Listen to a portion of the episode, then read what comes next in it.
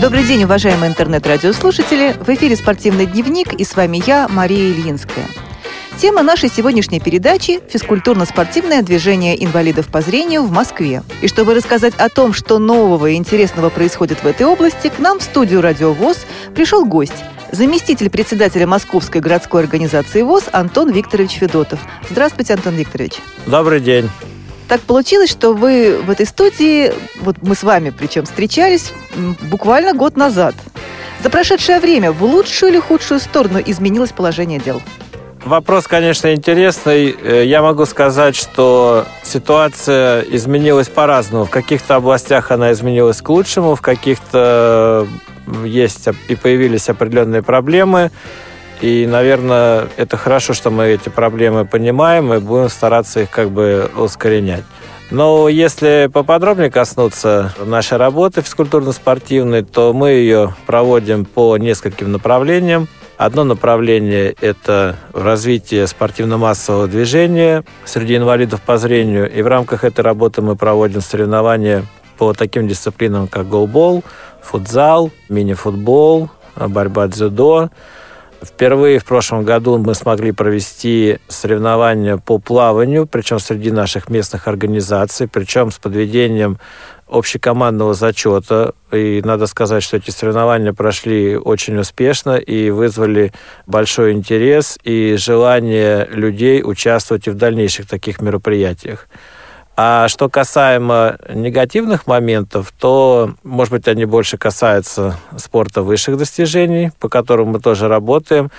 И главный негатив, который я вижу, что у нас будет разрыв поколений – потому что практически у нас не готова смена спортсменов молодых, которые показывают высокие спортивные результаты и готовы войти э, в сборную России по различным э, дисциплинам спорта слепых. Да, такие тревожные, тревожные ноты я слышу в вашем голосе. А как будет решаться этот вопрос? Вы работаете, наверное, со школами-интернатами очень плотно сейчас, чтобы ребят как-то стимулировать к занятию спортом.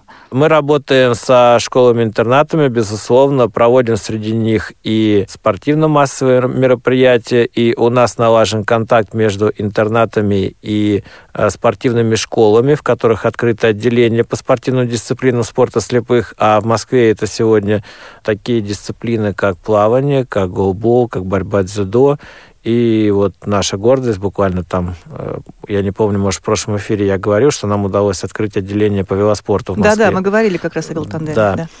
И проблема вся в том, что школы спортивные именно, они сейчас тоже создают свою структуру, организационные моменты, и просто происходит такой момент, что э, вот произошел разрыв. Недавно эти школы, мы начали сотрудничать с ними более активно, и я надеюсь, что э, в будущем, может быть, э, через олимпийский цикл мы сможем э, наладить ситуацию, хотя, конечно, очень много будет зависеть и от детей с нарушением зрения, от их родителей, которые тоже должны быть заинтересованы, и, конечно же, от спортивных школ, от персонала, от тренера, от директора, который должен разрабатывать программу именно спортивной подготовки молодых спортсменов, то есть обеспечивать их учебно-тренировочными мероприятиями, инвентарем и всеми теми моментами, которые необходимы для э, достижения высоких результатов.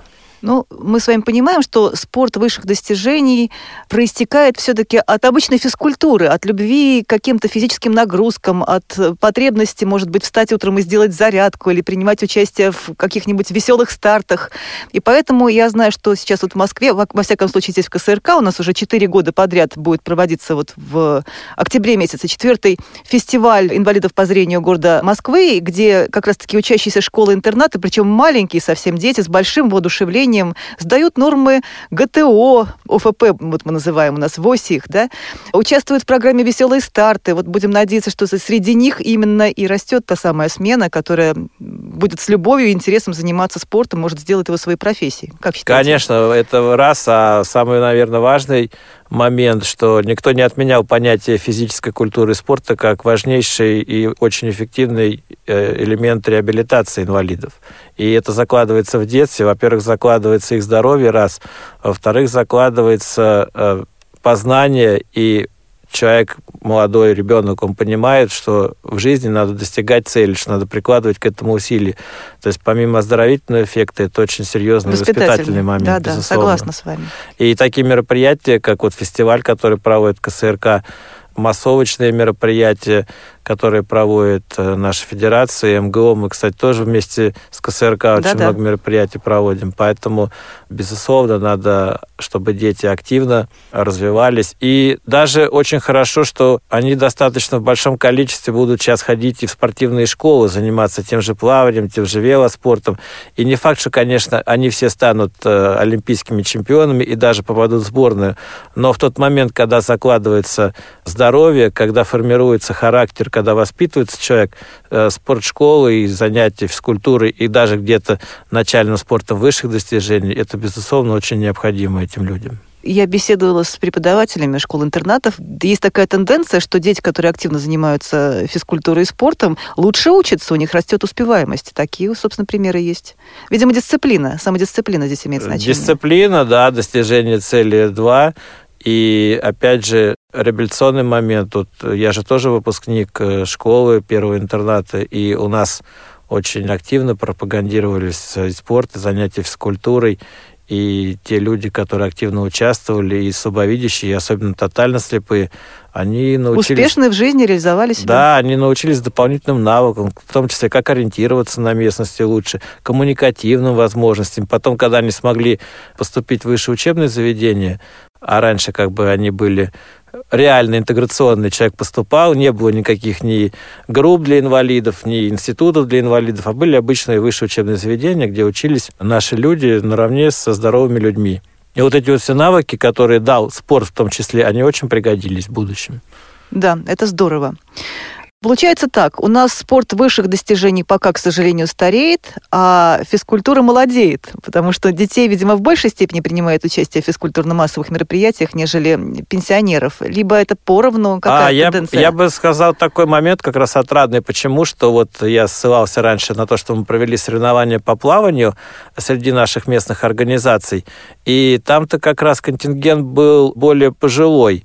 И у меня были они поделены на заплывы по возрастному признаку, и в заплывах, где участвовали 65-70 лет, там, там баталии просто были, вот э, даже зрелищно было на это посмотреть. И поэтому меня что порадовало, что люди пожилого возраста оказались тоже достаточно активными, они приняли участие в этих соревнованиях, они сейчас мне говорят, давай лыжи проведем еще, мы готовы и на лыжах посоревноваться. И я думаю, здесь есть какой-то баланс, это хорошо, что у нас и молодежь э, занимается через школы-интернаты, и пожилые люди. Вот как раз немножко проблема у нас есть с э, людьми среднего возраста. Они работают, они заняты, им некогда. Но я надеюсь, что все-таки тоже как-то удастся их... Э, Будут находить во- время вовлечь, и тянутся. Да, да вовлечь. здорово. Ну, вообще это очень отрадно, потому что бытовало мнение, что, наверное, пожилые люди, это, скорее всего, ну, в лучшем случае шахматы и шашки, вот дартс, домино, а, а какие-то подвижные, динамичные виды спорта им уже не интересны. А тут я плавание, бы, Я лыжи. бы хотел отметить, откуда получилось плавание, потому что у нас же был юбилей 90 лет МГУ ВОЗ, как и всему Всероссийскому обществу слепых.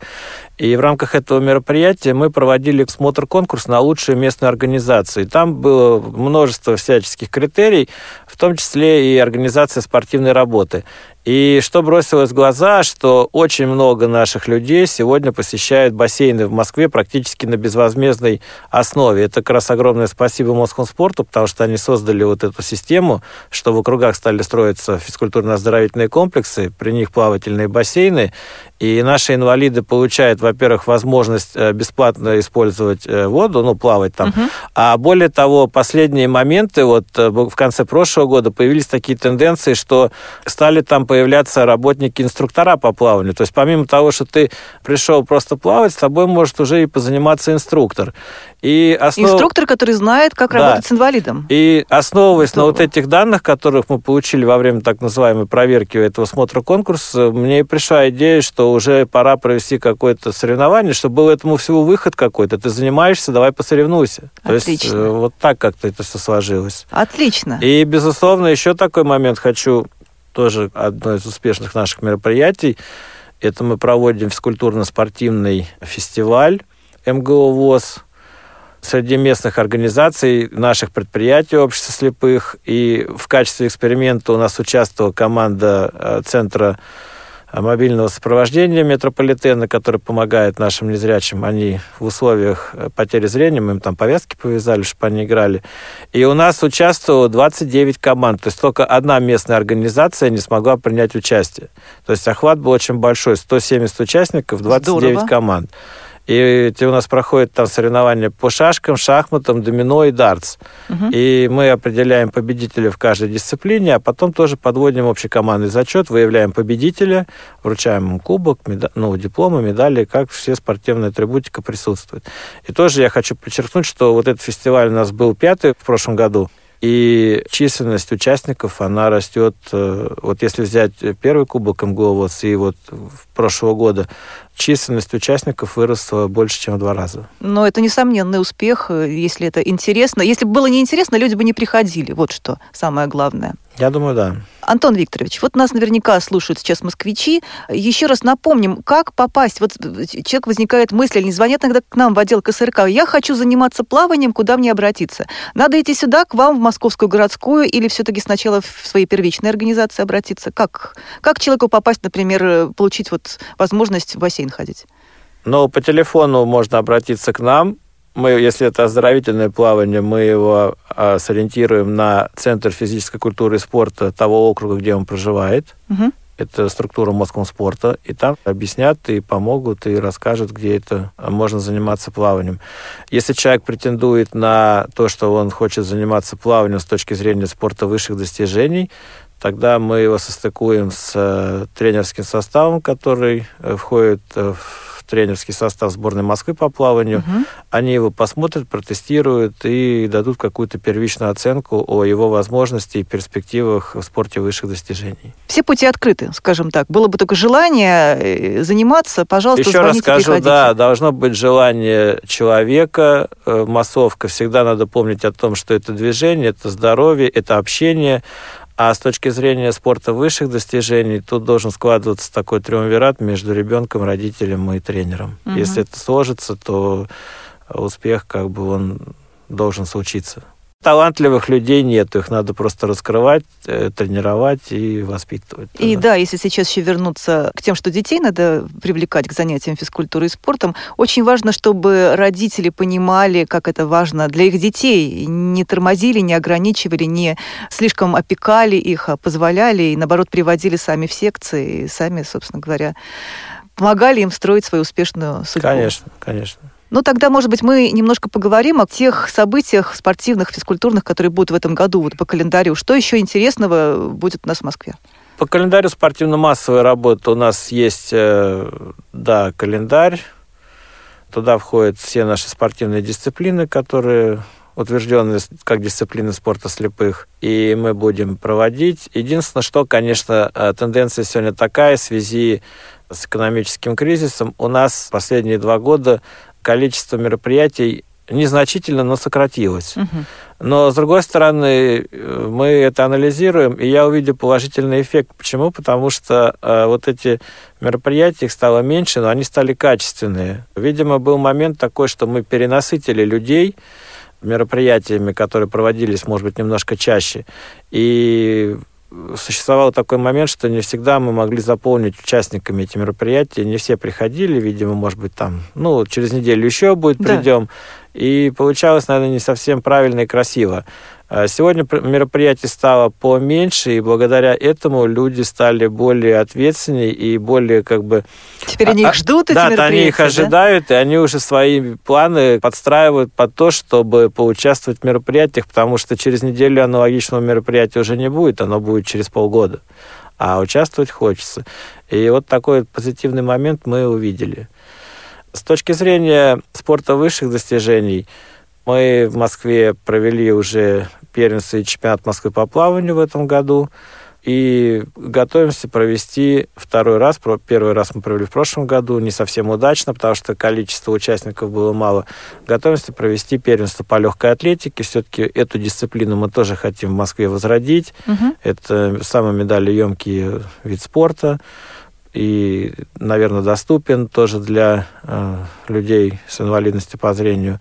Ну, несомненно, и, учитывая количество в, медалей на в, в конце апреля мы будем проводить первенство как раз со школой-интернатами. Ну и надеемся, что мы сможем какой-то вот начальный костяк отобрать и поучаствовать даже в первенстве России. Ну, мы желаем вам успехов всяческих. Ну, а и вот... с точки зрения, да, спорта высших достижений, конечно, самое главное событие в этом году – это Паралимпийские да. игры в Бразилии. Э, Москва э, готовится, представители Москвы в дзюдо дисциплине и в плавании. И, э, Много народу? В плавании два человека, а в дзюдо, если мне не, не изменяет память, шесть или семь человек. Здорово. Ждем мы определенный и медальный урожай, но, скажу честно, скорее всего, он будет меньше, чем был в Лондоне. Почему? Ну, опять же, мы сталкиваемся с таким моментом, что конкуренция возрастает на международном уровне, а наши спортсмены спорта высших достижений, к сожалению, не молодеют, будем так говорить. Ну да, вот и получается, что возвращаемся к той же проблеме, которую затрагивали в начале нашего да, разговора. Да. Ну что же, Антон Викторович, огромное вам спасибо за то, что нашли время, пришли к нам в студию. Рассказали вы очень много полезного и интересного. Главное, что у нас все равно, какие бы ни были сложности, впереди интереснейшие какие-то события, и всегда есть возможности, перспективы. Как говорится, было бы действительно желание. Друзья, звоните к нам, пишите в Московскую городскую организацию ВОЗ, к нам спортивный отдел КСРК ВОЗ. Приходите в секции, занимайтесь, мы всегда поможем, подскажем. Но я бы хотел тоже в завершении пожелать без безусловно, всем здоровья. И второй момент – это активные жизненные позиции. Участвуйте во всем, что можно. А наша передача подошла к концу. С вами была Мария Ильинская. Всего доброго. До новых встреч в эфире «Радио ВОЗ».